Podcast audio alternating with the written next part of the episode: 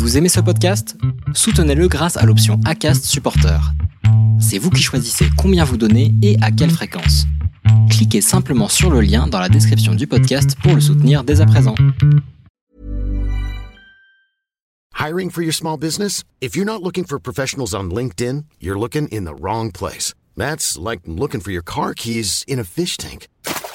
LinkedIn helps you hire professionals you can't find anywhere else, even those who aren't actively searching for a new job but might be open to the perfect role. In a given month, over 70% of LinkedIn users don't even visit other leading job sites. So start looking in the right place. With LinkedIn, you can hire professionals like a professional. Post your free job on linkedin.com slash people today.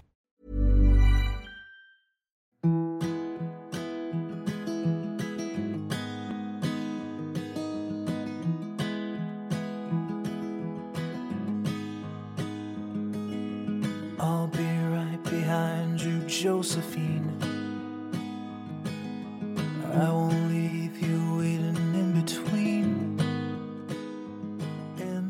vous souhaite la bienvenue sur le podcast Les enfants vont bien. Ici, vous entendrez parler de PMA à l'étranger, de GPA, de conception artisanale, d'adoption et de bien d'autres termes qui accompagnent la conception de nos familles. Vous entendrez aussi, et surtout, des familles homoparentales, coparentales, monoparentales par choix ou de fait, adoptantes, nous raconter leur parcours extraordinaire, au sens littéral du terme, vers la parentalité. Parce qu'en France, le chemin est bien avancé mais n'est pas encore abouti, je vous propose d'écouter des témoignages de notre quotidien qui vont vous rassurer sur le fait que nos enfants vont bien. Je suis ravie de vous retrouver aujourd'hui pour le premier épisode de la saison 3 du podcast. Parce qu'il y a encore tellement de combats à mener, tellement d'égalité à amener dans l'accès à la parentalité, tellement d'injustices à corriger. Vous n'êtes pas sans savoir, et oui, ça a fait du bruit, que la nouvelle loi bioéthique a été votée cet été. Nous n'avons pas encore la teneur de tous les décrets et attendons beaucoup de réponses. Mais ce que nous savons en revanche, c'est que la légalisation de la GPA a purement et simplement été évacuée des débats. Pourquoi? Parce que certains y voient le commerce du corps avant même de penser à la possibilité d'un acte purement altruiste.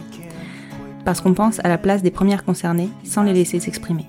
Alors oui, oui, c'est possible de vouloir aider en mettant son corps à disposition sans contrepartie autre que de savoir que l'on va faire le bonheur d'une famille. Pour ouvrir cette saison 3, j'ai tenu à donner la parole aux femmes porteuses, par la voix de Virginie, et je l'espère de tant d'autres à venir, pour nous permettre à tous, et je l'espère à nos dirigeants, de faire des choix éclairés, en conscience, après avoir entendu des témoignages pertinents. Il est très clair qu'il faut légiférer, qu'il faut encadrer, qu'il faut arrêter de croire que la GPA sauvage n'existe pas et qu'il faut protéger et reconnaître ces familles. Je vous propose donc d'écouter le témoignage de Virginie, maman et femme porteuse belge, qui nous raconte ce choix généreux qu'elle a fait pour offrir une famille interdite à son frère. Je vous souhaite une bonne écoute.